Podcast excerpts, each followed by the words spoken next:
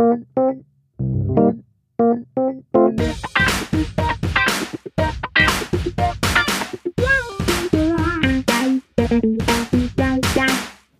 neue Folge im Brandschutzmilieu. Dabei ist Carsten, hallo. Hallo, du hast die Begrüßung sehr schön gemacht. Eine. Und von wem habe ich sie Folge. geklaut? Von wem habe ich sie geklaut, Carsten? Das weiß ich nicht. Äh, jung und naiv. Ich dachte, da wärst du aktiver Zuschauer. Ja, Tilo ja, Jung das und so. stimmt, das stimmt. Der macht das auch so. Ja, Ich muss es ja zugeben. hallo. Und äh, ja, willkommen zu unserer ersten Folge in dem hoffentlich besseren Jahr 2021. Voller Hoffnung. Voller Hoffnung starten wir. Für frohes Neues ist allerdings jetzt zu spät. Es ist nämlich der 27. Januar 2021. Und wir haben uns überlegt, wir bleiben, wenn wir uns an die letzte Folge erinnern, auf der taktischen Ebene und unterhalten uns heute über Schaden durch Taktikfehler. Wie die Feuerwehr schadensarm vorgehen kann, soll und vielleicht auch muss. Ein Thema, das auch aus euren Reihen kommt. Vielen Dank für die Vorschläge, die ihr uns gibt. Die Liste ist inzwischen echt lang. Aber wie immer, fangen wir an mit den News, oder? So machen wir das. Die erste News, die nicht so richtig eine News ist, sondern vielmehr ein Hinweis. Und zwar wollen wir einmal auf äh, Fire Feedback hinweisen. Fire Feedback ist ein, ein Bestandteil des äh, Projektes Fire Feedback Instrument zur Rettungskräfteentwicklung, Führung und Teamarbeit in Hochrisikoumwelten. Das Ganze betreibt die Westfälische Wilhelms-Universität Münster und das Institut der Feuerwehr NRW gemeinsam. Und das Ziel dieses Projektes ist, die Qualität der Ausbildung, die Qualität der Ausbildung von Feuerwehrführungskräften zu verbessern, daraus eine praxisorientierte Forschung abzuleiten und zu betreiben und zusammen eine gezielte Evaluation der Ausbildung und Fortbildung in der Gefahrenabwehr zu betreiben. Dabei sollen neue Erkenntnisse vor allen Dingen über Führung und Teamarbeit in Hochrisikoumwelten gesammelt werden, zudem die nicht polizeiliche Gefahrenabwehr und damit die Feuerwehr, der Rettungsdienst, Katastrophenschutz natürlich zählt. Und das Ganze soll später im Lehrbetrieb umgesetzt werden. Dabei könnt ihr helfen und ihr seid quasi dieses das Kernelement dieses äh, Teilprojektes. Und zwar könnt ihr unter dem Link, den wir euch natürlich auch in die Shownotes schreiben, euch registrieren und könnt dort an Umfragen und Fragebögensystemen äh, teilnehmen, um eure Erfahrungen und eure Ansichten zu teilen und so diesem Projekt direkt beizutragen. Die zweite News ist, dass wir keine zweite News haben. Das ist ein bisschen traurig. Wir haben uns schwer getan diesmal. Wir versuchen ja mal so in den einschlägigen Foren und was wir so mitkriegen und Zeitschriften, Fachbeiträgen zu gucken, was es so Neues gibt, was irgendwie relevant und spannend ist. Jetzt vielleicht nicht große Einsätze, wobei das vielleicht auch spannend sein könnte. Ähm, und irgendwie ist uns nichts über den Weg gelaufen. Deswegen vielleicht an dieser Stelle ein kleiner Aufruf, wenn euch irgendwas Spannendes vorkommt, schickt uns das einfach rüber, wir gucken uns das an. Und dann kommt es vielleicht in die News. Ähm, denn auch wir kriegen irgendwie nicht alles mit. So. Aber es ist auch einfach gerade ruhig, das merkt man, glaube ich, überall. Es ist ja schließlich auch Lockdown. Fertig mit den News und hin zu unserem Thema. Wir hatten vorhin schon darüber geredet. Es soll um Schaden durch Taktikfehler, schadensarmes Vorgehen gehen. Ein bisschen sperriger Begriff, muss ich schon zugeben. Ähm, es geht darum, dass wir ja eigentlich, wenn die Feuerwehr kommt, weitere Schäden minimieren wollen und ähm, dafür da sind, Gefahren abzuwehren. Und zwar so schnell wie möglich, im besten Fall. Und dabei aber natürlich auch gucken müssen, dass wir nicht noch mehr Schäden machen.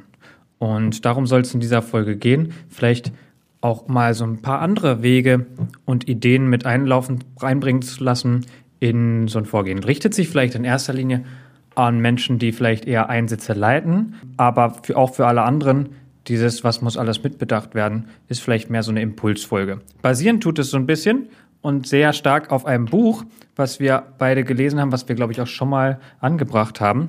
Das ist schon ein bisschen älter, das Buch, aber es ist immer noch richtig gut und es heißt Falsche Taktik, große Schäden von Markus Pulm im Kohlhammer Verlag erschienen.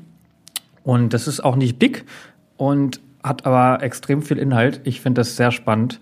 Es war mir eine große Wonne, es zu lesen. Ja, ich wollte sagen, also es ist tatsächlich etwas, was wir euch wärmstens empfehlen können. Ich lese das immer ähm, auf Wache aktuell, weil das einfach ein Buch ist, wo man A, Sachen öfter mal lesen kann, nochmal zurückspringen kann und was sich auch lohnt, mal so zwischendurch zu äh, lesen, weil es einfach viele Beispiele hat von tatsächlichen Einsätzen, ähm, die Markus Pulm äh, entweder selbst er erlebt hat oder ähm, dann darüber berichtet, wenn es ihm zugetragen wurde. Er selbst ist Oberbrandrat bei der Berufsfeuerwehr Karlsruhe, ähm, kann also aus erster Hand ähm, berichten. Ich wollte nochmal schnell einhaken, wo du sagtest, das richtet sich eher an äh, Menschen, die äh, Einsätze leiten. Ähm, Würde ich unterstreichen, aber ich denke, dass es genauso gut dem vorgehenden Trupp ähm, entsprechen würde. Denn er ist schlussendlich derjenige, der zum Beispiel das Strahlrohr einsetzt äh, oder ähm, das hydraulische Rettungsgerät direkt einsetzt und ähm, dabei selbst ja auch eine gewisse Freiheit in seiner taktischen, also in der Ausführung der taktischen ähm, ja, Maßnahmen und Befehle hat. Voll, und ihr habt ja auch immer schon, glaube ich, schon mehrfach gemerkt, dass wir eigentlich so ein bisschen die Idee haben, ähm, dass alle mitdenken sollen am Einsatz. Klar gibt es am Ende irgendwie jemanden, der oder die eine Entscheidung trifft und das muss dann im Zweifel auch in der Hierarchie einfach durchgesetzt werden, wenn es schnell gehen muss. Aber am besten Fall ähm, haben wir schon mal gesagt, machen wir das ganz kooperativ und das heißt, alle denken mit, alle können ihre ähm, Ideen und Erfahrungen mit einbringen.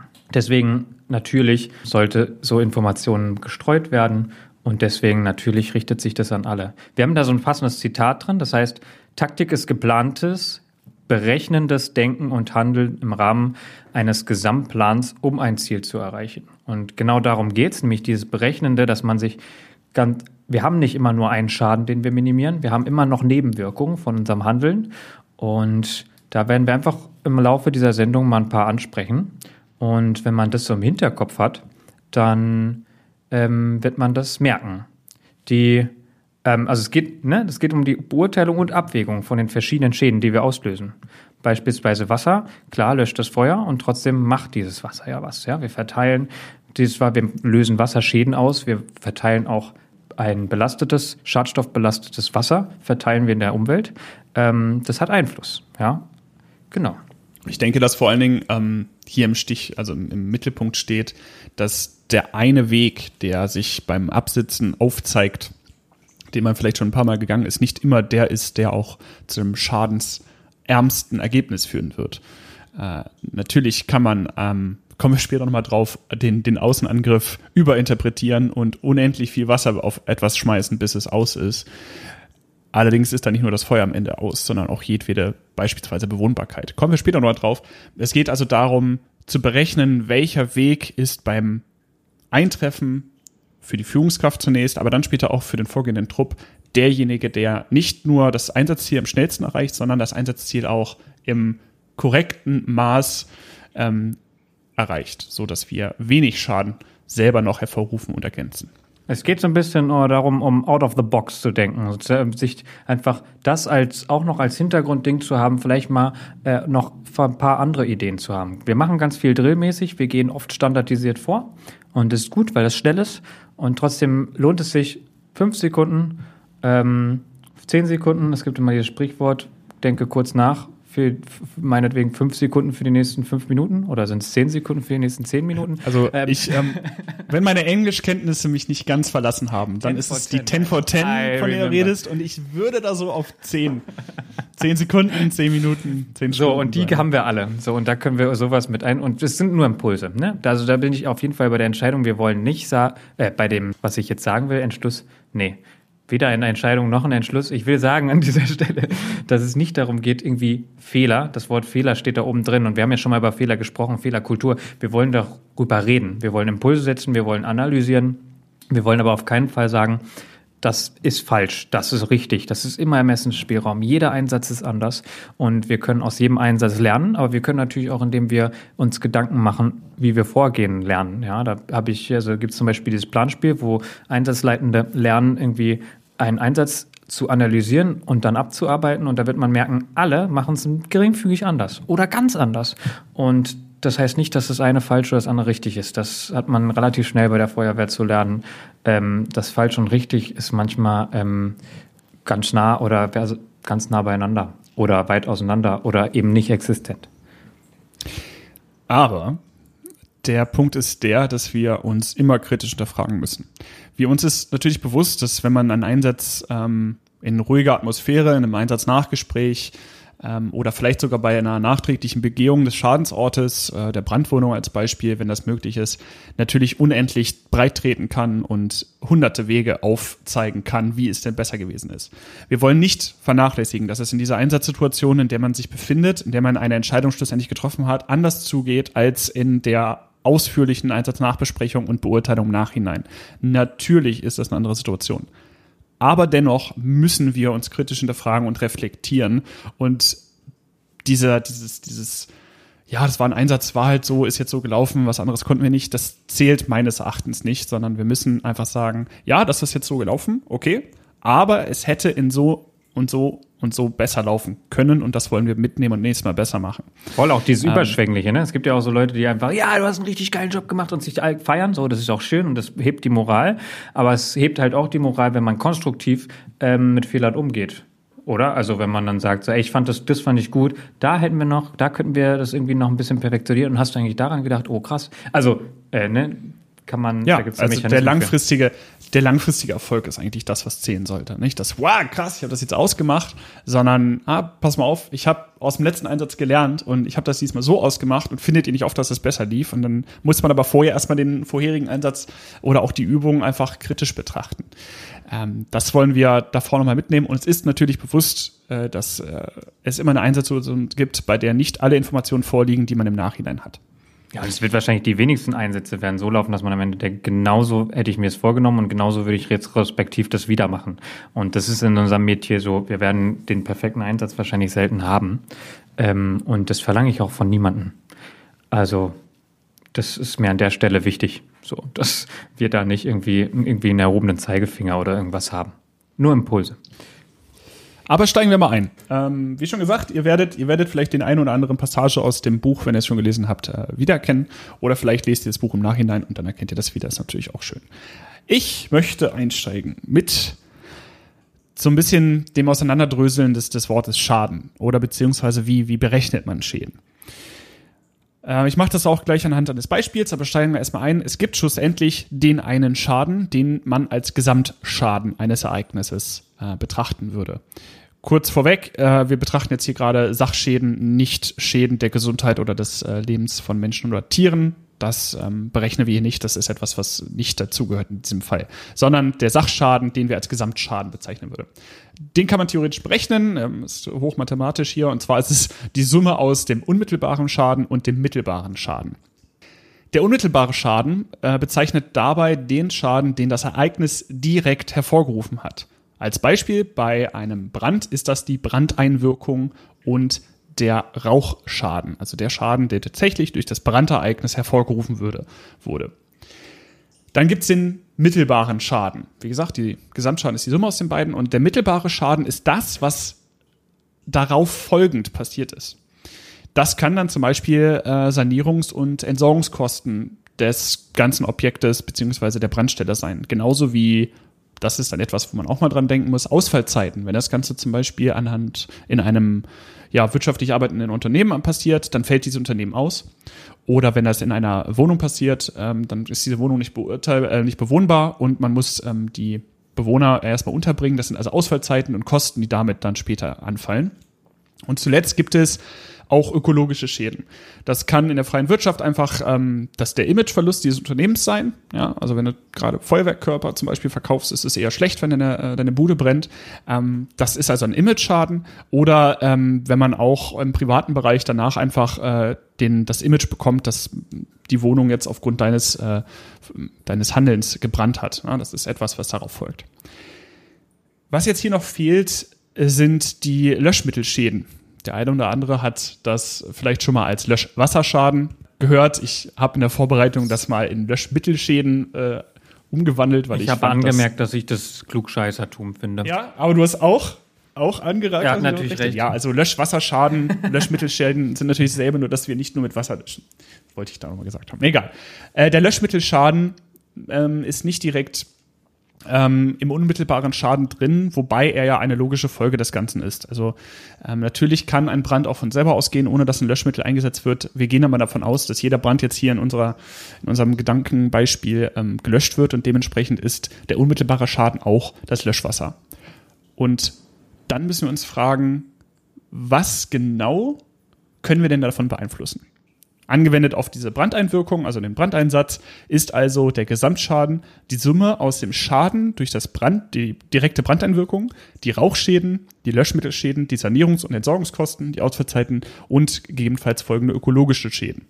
Das heißt also, wenn wir ankommen, nehmen wir direkten Einfluss auf diese Berechnung. Und dann müssen wir uns halt fragen, worauf können wir Einfluss nehmen? Und wir können vor allen Dingen darauf Einfluss nehmen, dass wir die Brandeinwirkungen begrenzen das heißt, dass wir mit unserem Handeln in diesen Vorgang eingreifen und sagen, wir löschen den Schaden, dadurch wird weniger Objekte werden durch die Brandanwirkung in Mitleidenschaft gezogen und schlussendlich wird dadurch auch der Rauchschaden minimiert. Den können wir zum Beispiel auch ohne Löschmittel ähm, minimieren, indem wir zum Beispiel aus der letzten Folge kennen wir es noch, den mobilen Rauchverschluss einsetzen oder bestimmte Türen vielleicht nicht öffnen. Und bei den Sanierungs- und Entsorgungskosten sind dann halt die mittelbaren Schäden auch davon abhängig, wie viel Löschmittel bringen wir denn auf und wo verbleibt dieses Löschmittel. Wenn wir den bereits angesprochenen Außenangriff nehmen, wo sehr viel Löschmittel eingebracht wird, dann bleibt er natürlich nicht nur im Brandraum, sondern geht dann einmal durch die ganze, das ganze Haus und somit sind die Sanierungs- und Entsorgungskosten auch dort notwendig, wo es gar nicht gebrannt hat. Schlussendlich daraus resultieren dann Ausfallzeiten und Imageverlust. Ähm, darauf können wir dann auch Einfluss nehmen, indem wir vielleicht manche Aussagen nicht treffen beim Imageverlust, aber das soll jetzt hier nicht Thema sein. Das heißt, wir müssen durch unser Handeln immer das Ziel verfolgen, nicht nur den Brand auszukriegen oder irgendwie die Rauchausbreitung äh, zu stoppen, sondern wir müssen das Ziel verfolgen, den Gesamtschaden zu reduzieren. Und damit, um das aufzudröseln, müssen wir auch die einzelnen Punkte, die zu dem Gesamtschaden beitragen, ähm, einzeln behandeln und so dazu beitragen. Wir haben noch ein bisschen recherchiert, um das Thema hier abzurunden. Ähm, die deutschen Versicherer haben ähm, im Jahr 2018 400.000 versicherungspflichtige Feuerschäden gemeldet mit einer Gesamtsumme von 1,5 Milliarden ähm, Euro Schaden. Das sind ungefähr 4.000 Euro Versicherungssumme pro Brand. Ähm, verzerrt natürlich das Bild jetzt ein bisschen, weil da sind ja auch ganz kleine Brände mit dabei, die kaum was kosten äh, und dann die großen Brände. Das Ganze im Jahr 2018, aber nur um sich mal das vorzustellen, 1,5 Milliarden Euro sind äh, dort versicherungspflichtige Feuerschäden gewesen. Kommen wir mal zu konkreten Beispielen. Ich habe vorhin das schon angesprochen, in der Brandbekämpfung, wenn wir Löschwasser, Löschmittel einsetzen, dass wir dann, oder das ist lange Zeit diesen, das, äh, ja, also ich kenne das so als so ein, so ein Wort, mit dem man quasi schlechte Taktik bashen möchte. Ozeanischer Löscheffekt. Das heißt, viel Wasser, ganz viel Wasser rein oben und das läuft irgendwie unten raus und wenn die Temperatur die gleiche ist, dann ist das Feuer aus oder irgendwie so. ähm, also Außenangriff von außen, ganz viele Rohre mit viel Durchflussmenge rein. Und ähm, ich möchte ja nicht sagen, dass das äh, nicht möglich also in manchen Situationen ist das einfach Eindämmung. Ne? Ein, irgendwie gerade so ein Fabrikding in voller Ausdehnung, da geht man nicht mehr rein, da kann man eh nicht mehr viel retten, dann ist es einfach viel Wasser rein. So, das kann ja, kann ja auch eine Taktik sein, die gewinnbringend ist, kann aber eben quasi zum Innenangriff zum Beispiel würden wir das halt natürlich nicht machen. Da würden wir versuchen, die Löschwassermenge perfekt nicht zu viel, aber auch nicht zu wenig, um eine Eigensicherung zu haben, zum Beispiel auch noch Potenzial nach oben. Ne? Also wir haben oft, dass wir bei Hohlstrahlrohren weniger Wasser einstellen, als ähm, das könnte, als wir könnten für den Moment, wo es dann doch zu viel wird, dann ähm, nochmal aufzudrehen und die komplette Durchflussmenge zu haben. Also da das so auszubalancieren. Was ist mit den Wohnungen drunter, gerade wenn wir von einem mehrgeschossigen äh, Mehrfamilienhaus reden oder Mietshaus, da sind halt noch ein paar Wohnungen drunter. Und ja. Ich denke, das ist, ist, ein, ist ein interessantes Thema. Äh, Nochmal auf, du sagtest es gerade mit den Durchflussmengen, ist auch ein bisschen kontrovers diskutiert. Ne? Die einen sagen, einen Wohnungsbrand kriege ich mit wenig Wasser aus, wenn ich es effektiv einsetze. Andere Seite ist, ich brauche irgendwas für den Rückzug, falls es schief läuft. Ja, da könnten wir jetzt voll in die Diskussion einschlagen, ob man D-Schläuche im Innengriff verwenden sollte, ob das reicht. Machen wir nicht, sonst eskaliert das hier. Machen wir später vielleicht irgendwann mal. Aber das ist der Punkt, dass man sich in dem Moment ganz klar darüber bewusst sein muss. Habe ich denn die Brandstelle lokalisiert? Oder baller ich jetzt einfach in den Raum rein und hoffe, sie irgendwie zu finden? Ihr könnt euch, glaube ich, ähm. schon denken, was wir dazu denken, aber ich spreche das jetzt auch nicht aus. aber ne? dieses, dieses Thema, wir, ähm, wir, wir, bei der Feuerwehr ist es wichtig, Reserven zu schaffen, weil wir im Gefahrenbereich arbeiten und wir brauchen Sicherheiten, wir brauchen Reserven nach oben und das gilt absolut absolut für die Innenbrandbekämpfung. Und da müssen wir, also meine, Ja, aber- wenn ich ja, quasi genau, für einen Standard, für einen Ja. Standard, was ich einsetze, und da ist es halt in dem Moment Durchflussmenge, wenn ich da einen Standard habe, ähm, brauche ich noch irgendwie Reserve nach oben. Wenn das mit Reserve nach oben ist aber Reserve, genau. Ja. Das, ist, das ist der Punkt. Nur weil mein Strahlrohr 400 Liter kann, heißt es nicht, dass die brennende Couch mit 400 Liter pro Minute gelöscht werden muss. Absolut. Also dann können wir auch wieder irgendwie zu Mehrzweckstrahlrohren übergehen, die keinerlei äh, Vernebelung des Wassers haben, sie Tröpfchenbildung Ja, haben. und da waren wir ja auch schon bei dem Punkt, was die ähm, im englischsprachigen Raum sagen. Water can help you or hurt you. So, wir wissen, zu viel Wasser kann auch Probleme bereiten. Gerade wenn wir die in die Rauchschicht ballern. Auch Leute, die mit Schaum arbeiten, wissen das zu gut, wie schön das, ähm, wie schön das verdampft und wie warm es wird. Ähm, und wir sind da drin.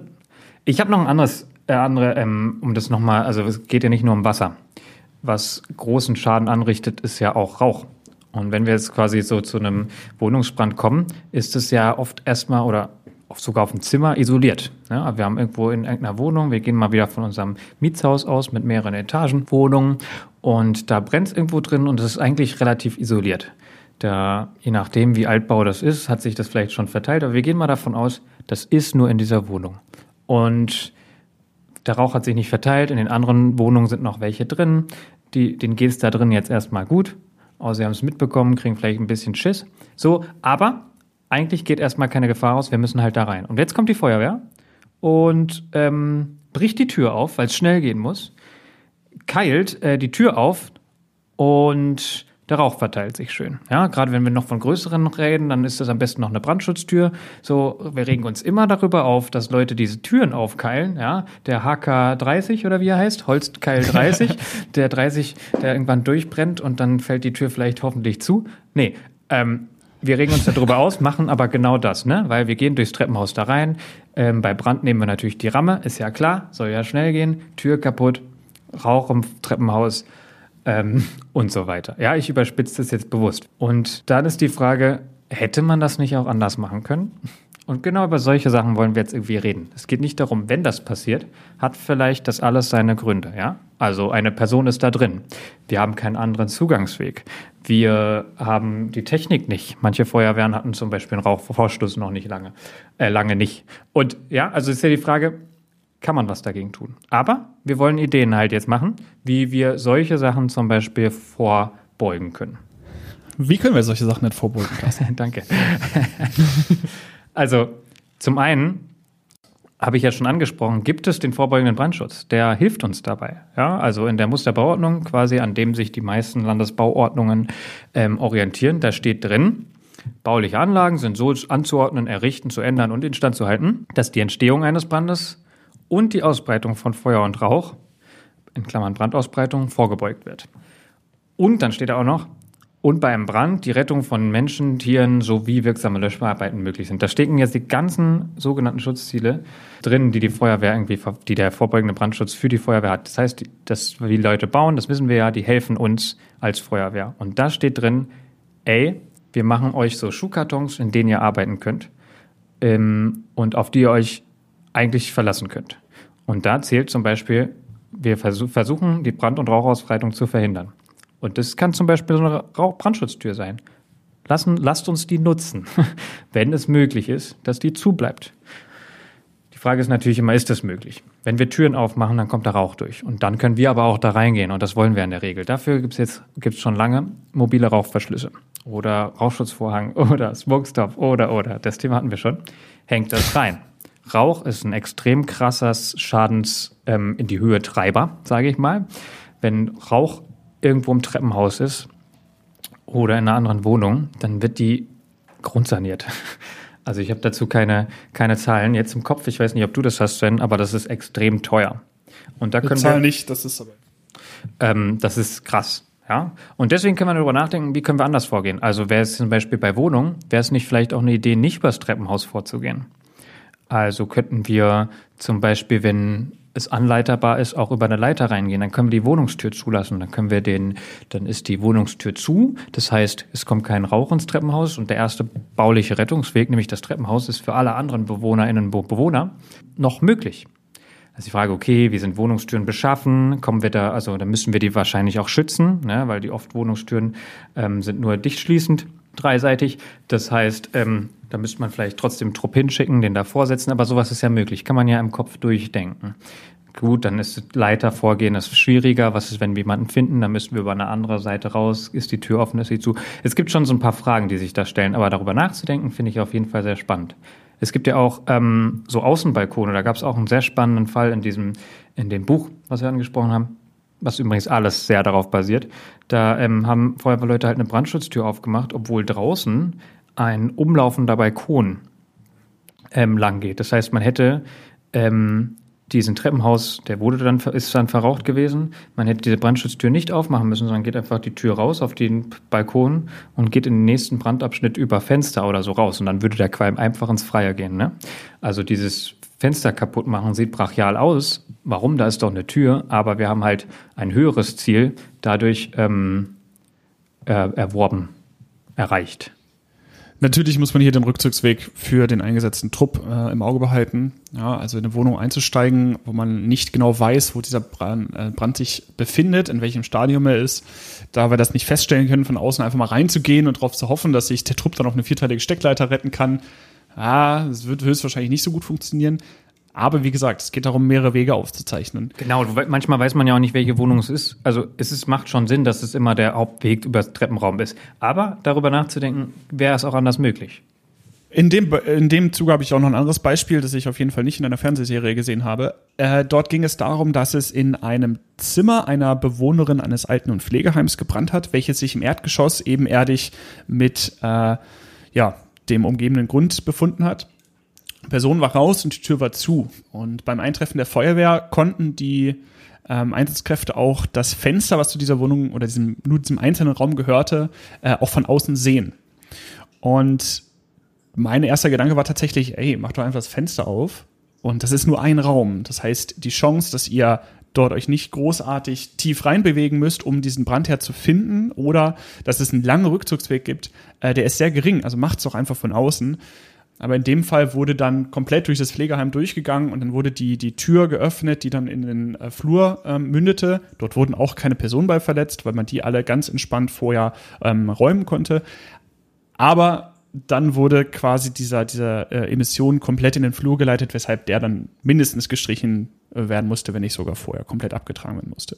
Also nur die Idee zu sagen, warte mal, da ist keine Person drin, die Tür ist zu und in dem Fall war das auch eine dicht schließende Tür, die auch ausreichend lang dem, der möglichen Brandeinwirkung ausgesetzt werden hätte können.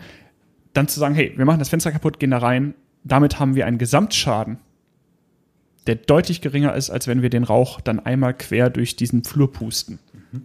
Beim Thema Menschenrettung hast du auch so, wir haben immer den Impuls, Leute da schnellstmöglich rauszuholen. Die Frage ist ja auch, ist es nötig? Also klar, im besten Fall ist der Treppenraum unverraucht und wir holen die da alle entspannt raus. Was ist, wenn die Tür doch nachgibt? Hast du Rauch im Treppenhaus, während da Leute drin sind? Wir haben Brandfluchthauben, ja. Wir können auch über Leitern rausholen. Da stellt sich auch ganz schnell die Frage, ich erinnere an das Gespräch mit Wiebke Tönissen, äh, können alle Leiter steigen? Nein. Wir haben demografischen Wandel, wir haben Menschen mit Behinderung, müssen wir auch mitdenken. Und dann sind wir aber auch noch bei der Frage, müssen wir die denn da immer rausholen? Wir haben vorhin den Schuhkarton angesprochen. Theoretisch ist der vorbeugende Brandschutz so, dass das auf diese Wohnung isoliert bleibt. Klar, Altbau müssen wir nochmal irgendwie das anders betrachten. Aber wenn wir das einschätzen können, mit den Leuten reden können, dann gibt es auch dieses klassische Beispiel, haben Sie auf der Rückseite Fenster? Ja.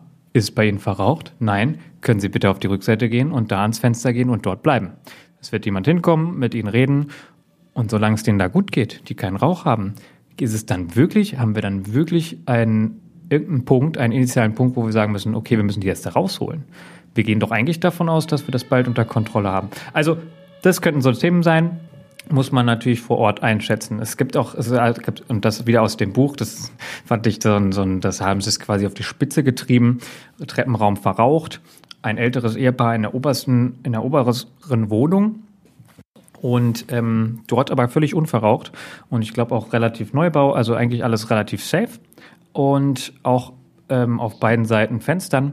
Und dann äh, hat der Einsatzleiter oder die Einsatzleiterin sich entschieden, da einen Trupp unter PA hochzuschicken, um zur Betreuung der alten Person in der Wohnung vorzugehen. Also die nicht daraus zu holen, sondern einfach, um quasi so die Angstreaktion ein bisschen runterzufahren, die zu betreuen und vor allen Dingen sicher zu gehen, dass es denen da oben gut geht, dass es unverraucht ist und dass sie da bleiben, ähm, da quasi in Trupp hingeschickt. Warum nicht? Warum nicht? Zu guter Letzt noch so ein wir wollen ja eigentlich. Jetzt, also jetzt, ich bin gespannt, wie du es handelst, Carsten. Ich bin gespannt, wie du es handelst. Ja, ähm, wir wollen, ich, mir wurde gesagt, ich gehe sorgsam vor. Das hat mich sehr gefreut und ähm, das ist äh, wichtig, dass man sorgsam vorgeht, weil wir sind gerade bei so einem Brand wollen wir immer am Ende nochmal alles kontrollieren. Oft gibt es ja auch so Einsatzabschnitte, Kontrolle und Belüftung. Wir wollen am Ende sicher gehen, dass nirgendwo mehr Rauch ist und dass es allen gut geht. Ne? Und deswegen kontrollieren wir bei einem Wohnungsbrand in der Regel die Wohnung darüber oder sogar alle, wenn Rauch im Treppenhaus war oder oder. Und wie ist es denn? Zum Beispiel Essen auf Herd ist ja so eine Sache. Also Wohnung ist so teilweise verraucht, aber es brennt halt in dem Sinne nicht. Irgendwie so ein bisschen, es schwelt oder brennt ein bisschen im Kochtopf, aber eigentlich haben wir einen recht isolierten Brand. Klar kann er sich ausbreiten, aber wir sind ja da. Und ähm, müssen wir das jetzt aufbrechen? Müssen wir da rein? Ist es so dringend? Oder, und jetzt gab es so quasi die Idee, könnte man das quasi nicht beobachten, wenn wir zum Beispiel wissen, müssen wir das aufbrechen, wenn wir wissen, jemand ist mit Schlüssel unterwegs und es sind fünf Minuten da. Ist es tatsächlich nötig, dass wir die Tür aufbrechen? Oder könnten wir das quasi beobachten, für Sicherheit sorgen und auf den Schlüssel warten? So, nur als Denkanstoß hat da jemand dann auch gesagt, ja, wieso, wir könnten ja mit der Drehleiter zum Fenster hochfahren und das beobachten. Und wenn so das du, und dann und dann die Drehleiter doch ins Spiel. und, dann, und dann sitzt halt irgendwie ein Trupp vor der Tür, bereit, das aufzubrechen. Wir haben alles, wir haben alles im Blick und wenn es doch schlimm werden sollte, dann machen wir halt unser Standardprogramm. Also ich habe das noch nicht gesehen. Ich weiß nicht, ob man das macht, aber es wäre eine Idee, finde ich. Ich finde es eine spannende Idee. Ich denke auch. Ähm, also da hängt ja sehr viel dran. Also äh, das, wie gesagt, ist ein, ist ein Denkansatz outside the box. Ich glaube, dass das widerstrebt erstmal jeder Einsatzkraft zu sagen, ja, wir warten jetzt hier erstmal. Wir müssen auch an CO denken. So, ne? Das ist halt auch noch so ein Ding. Ich genau. Nur reingucken reicht mir im Grunde vielleicht auch nicht. Ich weiß auch nicht, ob da Personen noch in ja. anderen Räumen liegen. So. Also Genau. Ja. Aber das ist, es ist ja eigentlich, das Beispiel ist ja eigentlich nur ein Ansatz. Kann ich vielleicht auch, wenn ich ähm, Essen im Topf habe und ich sag mal, in, Viertel, in einer Viertelstunde ist jetzt tatsächlich äh, der Schlüssel da und ich habe umliegende Wohnungen kontrolliert und vielleicht auch geräumt, kann ich kritische Ressourcen wie zum Beispiel eine Drehleiter äh, aus diesem Einsatz entlassen und zur Verfügung stellen äh, für einen ähm, Doppelschlag, also für den nächsten Einsatz, wo diese Drehleiter gebraucht wird. Oder kann ich äh, zum Beispiel auf ein Haarlift reduzieren an der Einsatzstelle, so dass die anderen Fahrzeuge wieder verfügbar sind, um einen Schaden beim Folgeeinsatz schneller bekämpfen zu können, als wenn die alle vor der Tür stehen und sich schlussendlich einfach nur langweilen. Das ist natürlich alles Abwägungssache. Wie, wie sehr habe ich dieses Objekt überhaupt gesehen? Aber genau, Abwägung, um eine gute Abwägung machen zu können, muss man halt ein paar Ideen vorher haben. Also, ähm, genau. Und ich meine, die meisten, dass das jetzt nicht alles total revolutionär ist, sieht man ja, dass die meisten Feuerwehren haben irgendwelche, also ich kenne zum Beispiel so Wohnungs, Such, wie heißen die? Ähm, einfach so eine Mappe, wo man, wo vor festgelegt ist, welchen Schlüssel, also dass man die Schlüssel sortiert, strukturiert, dass man guckt, wenn draußen irgendwie eine Masse an Leuten ist, schick, schickt man jemanden hin oder geht selber hin und sortiert mal alle Schlüssel, holt von allen Schlüsseln, schreibt sich auf, zu welcher Wohnung, kontrolliert die, dass wir nicht zig Türen kaputt machen. Das ist einfach, also steht dann irgendwann, irgendwann mal nicht mehr im Verhältnis. Man kann viel also argumentieren, aber irgendwann nicht mehr. Wir können bei Essen auf Herd können wir mindestens darauf reduzieren, dass man den Aufwand vielleicht doch mal macht, über den Balkon vorzugehen, so dass die Wohnungstür nicht komplett zersäbelt wird. Ähm, und das, das, es wird zwar bei Essen auf Herd natürlich ähm, meistens ähm, nach dem AGBF-Schutzziel vorgegangen, zumindest bei Berufsfeuerwehren, dass man den Zug alarmiert und so weiter, aber dass man relativ schnell sagt, so, wir reduzieren die Einsatzkräfte, wir gehen schadensarm, zum Beispiel über ein Fenster vor oder ähnliches. Denn wenn wir uns sicher sind, dass wir keinen ähm, Rückzugsweg für den Trupp in dem ausgeprägten Sinne ähm, brauchen, dann können wir halt sagen, wir gehen jetzt mal über ein Fenster vor oder ähnliches. Denn ein Fenster kriegt man besser verschlossen als eine Tür jetzt in dem Ansatz. Ist auch weniger Aber Schaden. Nochmal zur Tür. Ist auch weniger Schaden. Ja, kommt jetzt kommt drauf an, was das für eine Tür ist. Ne? Ja. Ähm, Und welche Darauf, wir kommen gleich noch zur technischen Hilfeleistung. Ich möchte als letztes noch ähm, einen gut gemeinten Ansatz ähm, kritisch betrachten, der mir ein, zweimal schon ähm, ja, selber begegnet ist. Und zwar äh, das Ausbringen äh, bestimmter Löschmittel, in dem Fall Schaum, äh, ja, hi, ähm, in der Umwelt, also in einem Vegetationsbrand Schaum auszubringen, um ein Wiederaufglimmen äh, zu reduzieren. Das oder vorzubeugen. Das, das kann man machen, das wird wahrscheinlich auch von Erfolg gekrönt sein. Die Frage ist, ist es denn wirklich notwendig? Muss ich jetzt hier einen Schaumteppich legen, weil dort ein Baumstumpf zum Beispiel gebrannt hat? Jetzt als äh, ganz normales Beispiel. Ähm, da würde ich halt kritisch sagen, ey, wir haben Wasser, wir kriegen meistens auch schnell nochmal Wasser her und vielleicht pendeln wir einmal mehr, wenn es außerhalb des nächsten Hydranten in der Reichweite ist. Aber Löschschaum ist in der Regel in der Umwelt kritisch, ganz, ganz egal welcher Löschschaum ist. Hier will jetzt auch keine Diskussion über Löschschaum anfangen. Auch Können wir ein gutes auch noch Thema. Auch ein gutes Thema. Tolles Thema, super, freue ich mich drauf. Äh, vor allen Dingen wird es dann kritisch, wenn es in Wasserschutzgebieten passiert. Also Gebiete, die explizit ähm, gekennzeichnet sind, in denen bestimmte ähm, Regeln gelten, damit dort das Wasser nicht durch Schadstoffe beaufschlagt wird. Und dann kommt die Feuerwehr und löscht einen ganz normalen Brand, den man auch mit Wasser hätte löschen können, mit dem Ansatz, weniger Zeit dort zu verbringen mit Schaum. Hm, Oder weil es Spaß macht, weiß ich nicht. Das, das ist etwas, was wir auch einfach kontrollieren und, und ähm, vorbeugen können, indem wir das richtige ähm, Löschmittel nehmen. Darum gibt es ja schlussendlich auch ähm, CO2-Löscher, zum Beispiel in Serverräumen oder ähnlichem, weil ich so einen unfassbar teuren Server nicht mit, mit Wasser löschen möchte, nur weil das einen Kabelbrand gibt. Ne? Also die, die richtige Auswahl des Löschmittels ist schon der Anfang von schadensarmen Vorgehen. Ja, da haben mehrere Gründe, aber ja, auf jeden Fall. Wie heißt denn eigentlich unser dritter Moderator, Moderatorin? Das war jetzt Hilly. Hilly. Die muss, ja, die scheint ihr Mittagsschlaf hier gerade ähm, unterbrochen zu haben. Beendet ist, glaube ich, noch nicht. Und es muss jetzt hier mal sehen, was Es wurde uns mal rückgemeldet, dass wir die doch mal vorstellen können. Das ist an dieser Stelle getan. ja. In der ersten Folge war es Ruben und das ist jetzt Hilly und Mehr gibt's auch jetzt nicht. hat sie meinen Kaffee. Ich glaube, dem Mittagsschlaf wird nichts mehr. Egal. Wir wollen zu Sven hat es gerade schon angekündigt, wir wollen zu technischer Hilfeleistung auch kommen. Da ähm, ist für mich so ein klassisches Beispiel die Türöffnung, die Türnotöffnung. Wir machen das, wenn Leute hinter den verschlossenen Türen ähm, erwartet werden. Unfall in Wohnung wäre auch so ein Stichwort.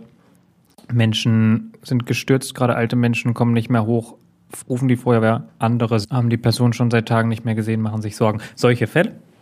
Und, ähm, oder Essen auf Herd vergessen, Tür zugezogen, wäre auch so ein Klassiker. Und dann ist die Frage, wir kommen, wir sollen Zugang verschaffen und wie machen wir das? Welche Eile haben wir? Wie krass ist die Tür verschlossen?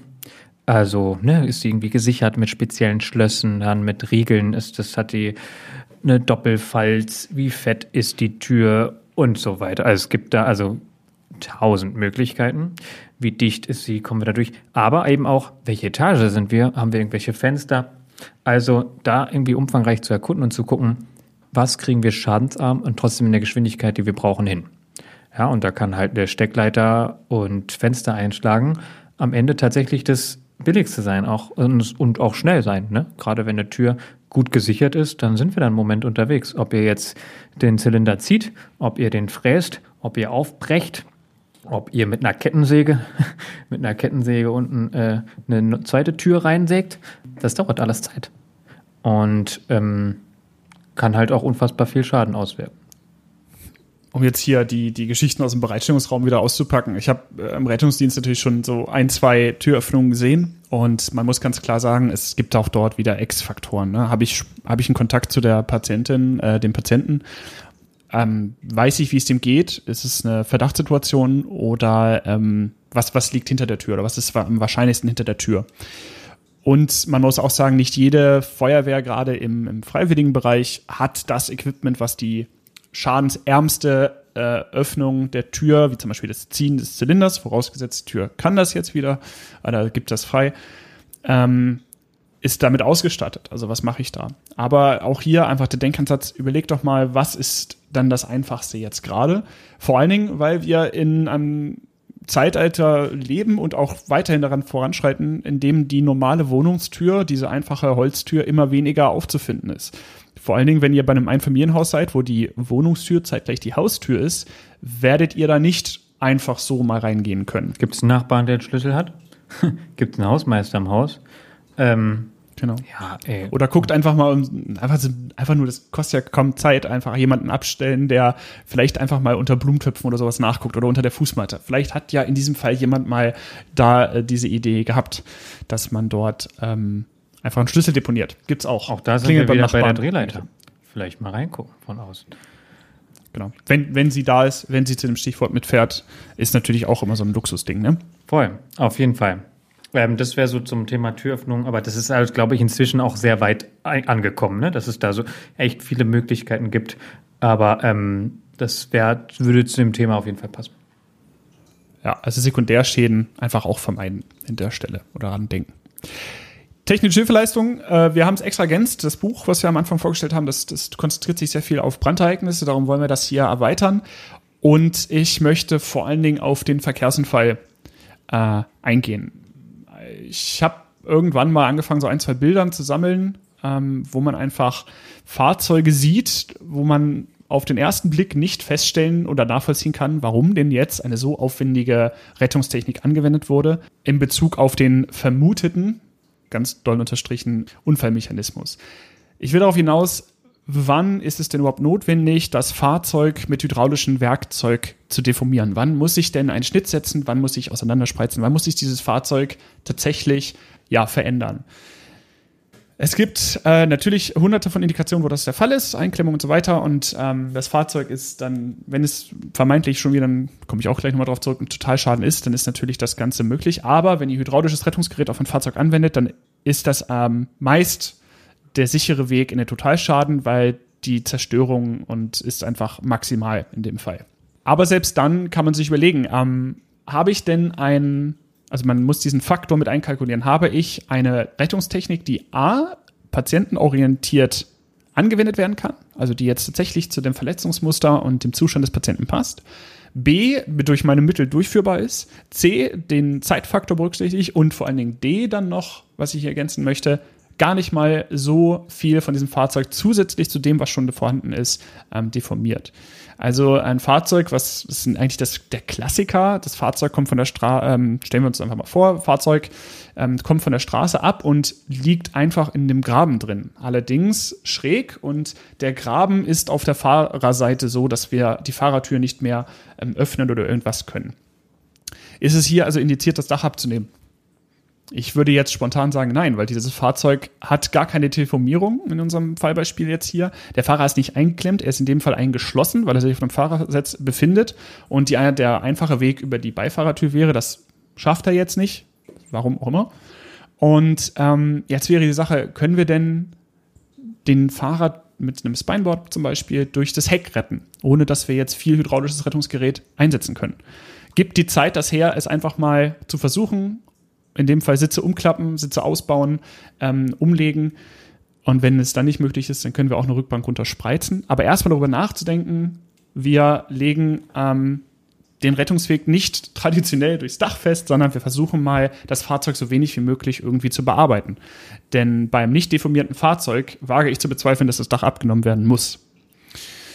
Und ähm, natürlich, abgesehen davon, wenn der Patienten äh, das Verletzungsmuster ist, absolut ähm, vorgibt. Und natürlich hat der Arzt da auch ein Wort mitzureden. Aber ihr seid diejenigen, die da als ähm, die Fachkundigen angesehen werdet, darum bietet es doch mal an. Ähm, oft ist es einfach auch gar nicht bekannt, dass das Dachabnehmen vielleicht auch Alternativen hat. Das heißt, denkt daran, dass ihr maximale Zerstörung auf etwas auswertet, aufwertet. Und das ist das zweite äh, Thema beim Verkehrsunfall. Ähm, nicht jedes verunfallte Fahrzeug ist automatisch ein Totalschaden. Das ist eine, eine, eine Annahme, die oft getroffen wird und dann danach gehandelt wird. Wenn ihr an eine Einsatzstelle kommt und dort gab es äh, einen Verkehrsunfall, es gibt auch einen Blechschaden, dann heißt es nicht, dass diese Fahrzeuge komplett verschrottet werden und nur noch dem Schrottwert entsprechen. Ich will nicht sagen, dass jedes Fahrzeug irgendwie noch äh, fahrbereit ist, aber es gibt mindestens Teile an diesem Fahrzeug, die noch etwas wert sind und nach wie vor Eigentum des Besitzers, äh, des Fahrers zum Beispiel sind und äh, auf die er ein Recht hat, sie später wieder zurückzubekommen.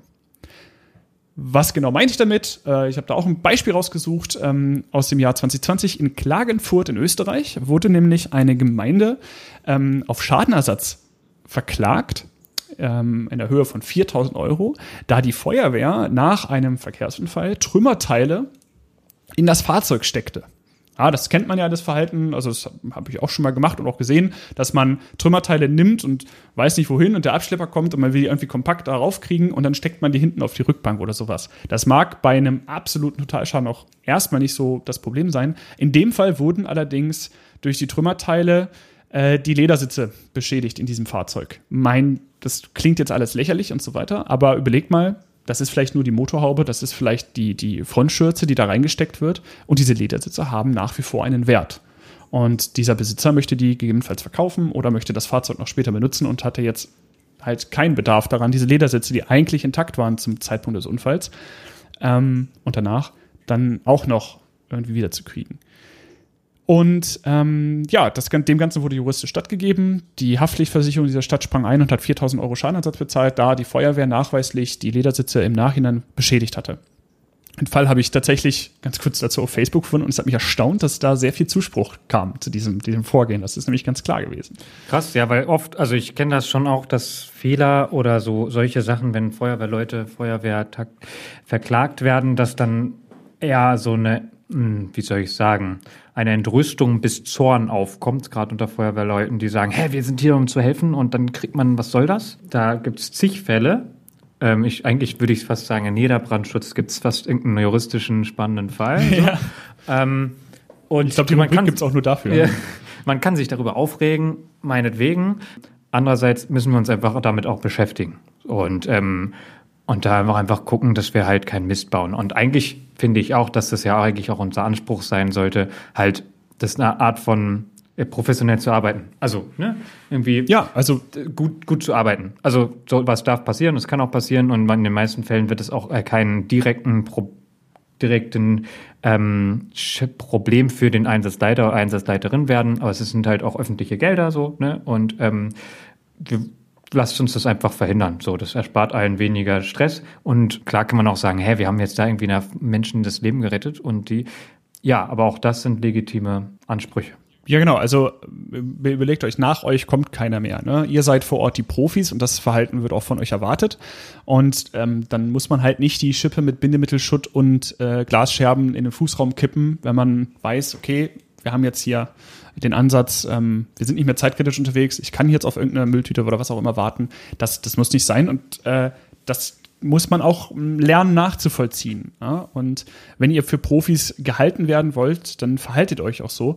Und darum würde ich ähm, da auch zu aufrufen, dass diese, dieses Verhalten immer im dieses, diese allgemeine Empörung, wenn die Feuerwehr kritisiert wird, äh, zurückgefahren wird, weil das, das können wir auch anders mit einer ja, re reflektierten Fehlerkultur und schönen Fehlerkultur begehen und sagen, hey ja, da haben wir vielleicht einen Fehler gemacht und das machen, macht uns dann auch zu Profis, weil wir sagen, wir haben diesen Fehler gemacht und machen ihn nicht noch einmal. Ich glaube auch, dass da im Großen und Ganzen, es mag ganz viele, ganz viele Fälle gehen, wo es jetzt, jetzt sagt, na, da war es nicht so, aber dass da im Großen und Ganzen eine Art von Wohlwollen ist.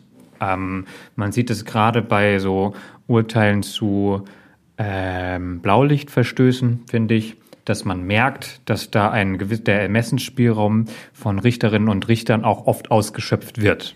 Ja. In dem Strafmaß, in, in was auch immer. Also, genau, ich, ich, allgemein würde ich schon sagen, dass berücksichtigt wird, dass wir in einer Stresssituation sind. Das ist Teil der, Auf, der juristischen Aufarbeitung. Und ja, das würde ich auf jeden Fall auch sagen. Ist, und, ich, und darum geht es ja jetzt auch gar nicht, sondern eher um Schadenssummen. Und da sind wir ja sowieso in den meisten Fällen äh, versichert.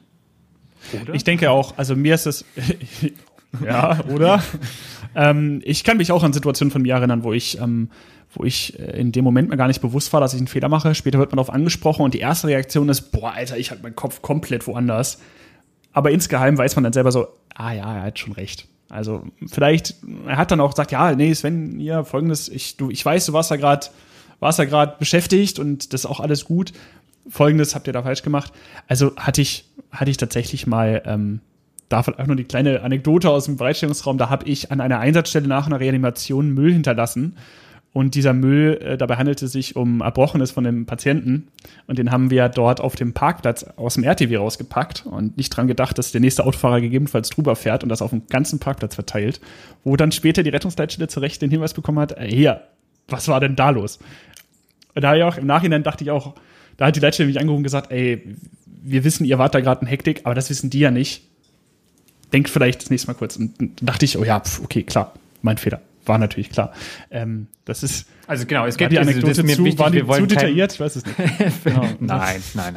genau, halt, ähm, es geht ja auf keinen Fall darum, irgendwem Angst zu machen, sondern einfach noch irgendeine, ja, ich weiß, der Kopf ist voll und jetzt wollte noch irgendwas im Hinterkopf haben. Aber irgendwann kommt der Moment, wo man im besten Fall kommt irgendwann der Moment, wo man sich ähm, als wenn man eine Verantwortung zu tragen hat, irgendwann mal kurz zurückziehen kann und noch mal kurz darüber nachdenken kann. Und dann sind so Fragestellungen spannend. Also mich, Markus Pulm, der Autor des Buchs, der ähm, fasst die Fragen so zusammen, also festzustellen, was ist bereits vernichtet, so dass man sagen kann, okay, das können wir abschreiben, das ist vorbei.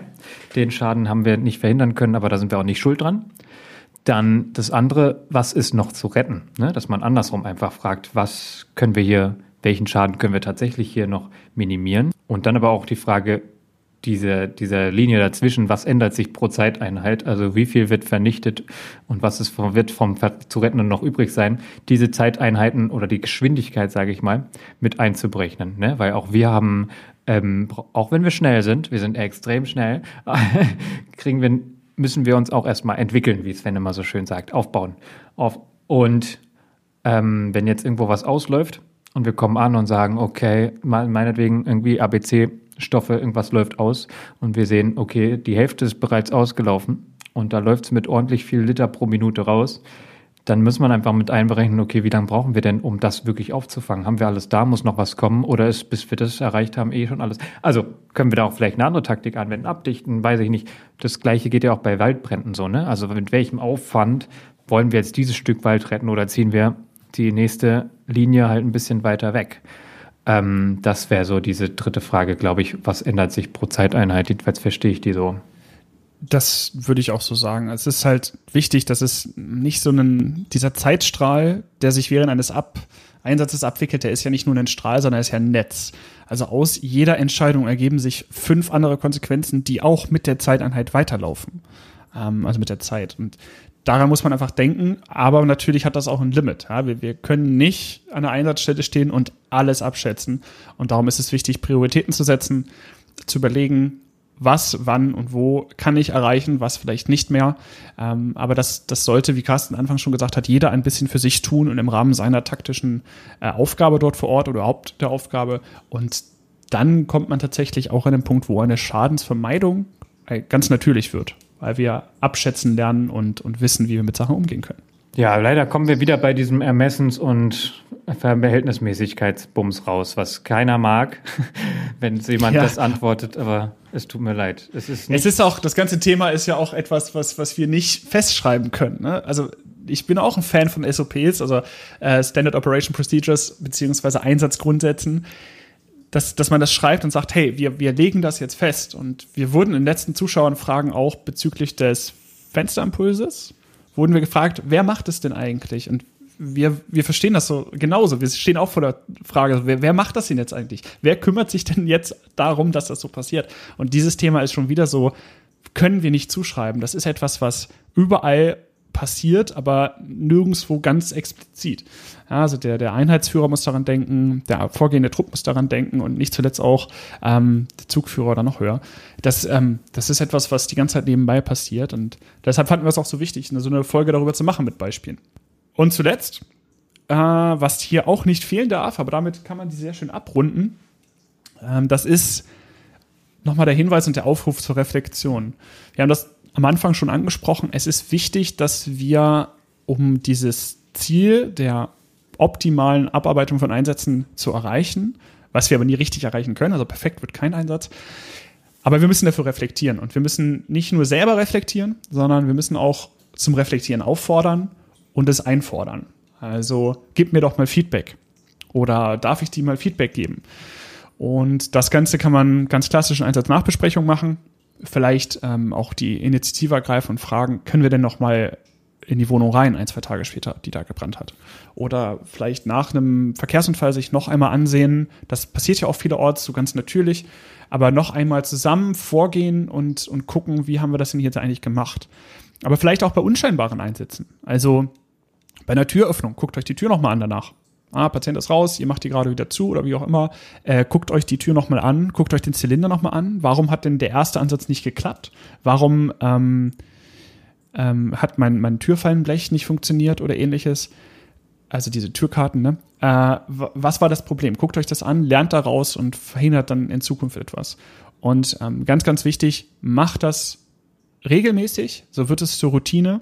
Und da gibt's viele schöne Ansätze, kommen wir bestimmt auch nochmal drauf, äh, dass man das auch routiniert macht, dass man Einsatznachbesprechung immer nach demselben Muster macht und dass man dazu aufruft, vielleicht, das fand ich sehr schön, da gab es so, so ein Foto, das hat, glaube ich, Feuerwehrhandwerk mal geteilt, dass an der Ausgangs-, also an der, am Ausgang des Gerätehauses hängt so ein kleiner Leitfaden für jeden, der nach Hause geht, einmal zu reflektieren, zu rekapitulieren, was habe ich denn gerade gemacht, ganz egal ob Einsatzübungsdienst oder Zusammenkunft.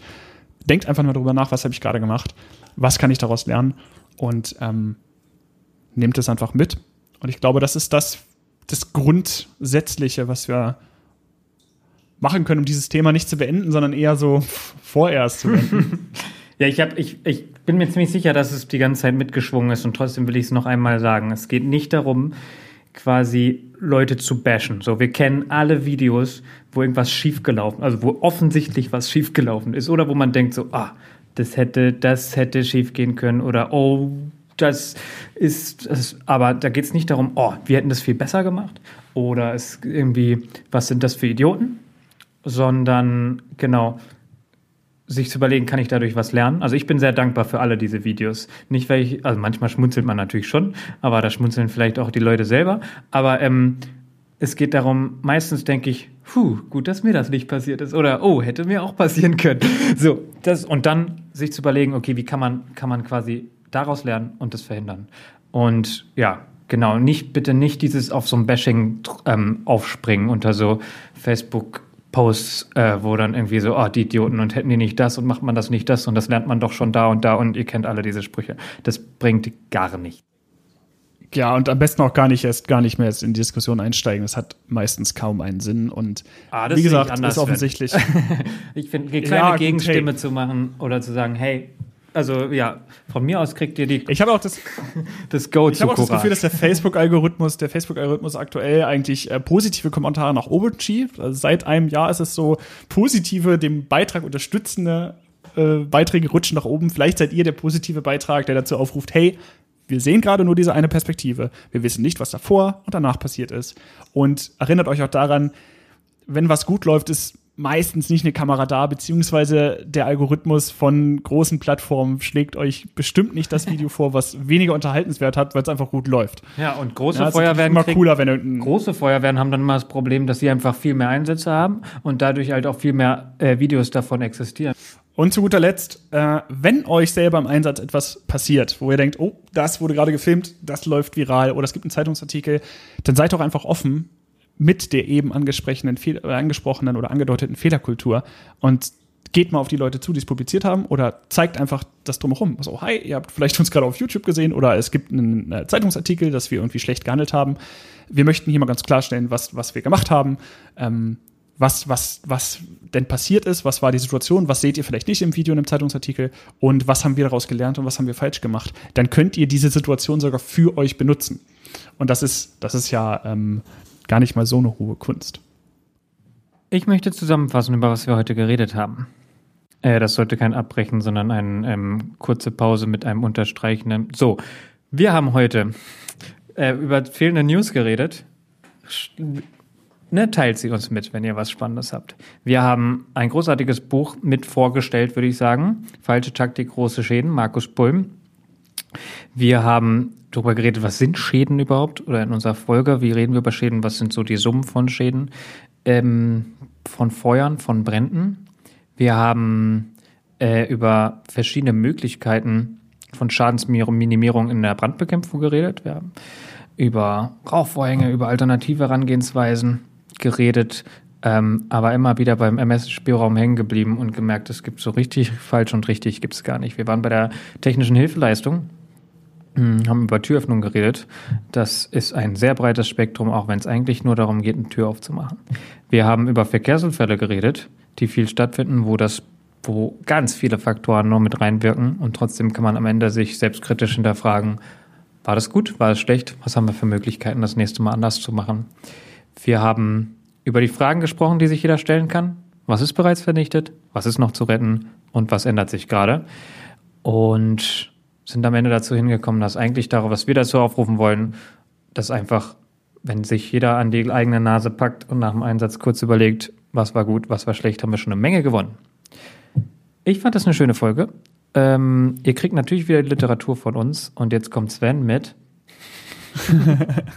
Wenn ihr uns erreichen wollt mit Feedback, Kritik und seit neuesten News, die ihr an nennens, also nennenswert findet, dann könnt ihr das tun unter unserer E-Mail im Brandschutzmilieu at gmail.com oder auf unserer Internetseite www.imbrandschutzmilieu.wordpress.com. Ansonsten findet ihr uns auch bei Facebook unter im Brandschutzmilieu. Auf äh, Twitter könnt ihr mir folgen oder den Hashtag im Brandschutzmilieu benutzen. Auf Instagram könnt ihr Carsten folgen und ähm, auch äh, Bilder vor allen Dingen auf seiner aktuellen Karriere, Entschuldigung, Laufbahn heißt es im öffentlichen Dienst, ähm, sehen. Und ansonsten findet ihr alle Informationen auf unserer Website und wir freuen uns sehr, wenn ihr euch meldet und Feedback, Kritik gibt, alles und auch News. Gerne, macht das mal. Bleibt gesund, bleibt fair, bleibt reflektiert, bleibt cool, wie ihr seid. Und passt auf euch an, auf. Genau. Sven sagt immer, legt euch wieder hin, aber das ist eine Frechheit sondergleichen. Und das sage ich nur dir. und dann auch nicht mit euch, muss ich zugeben. Schade.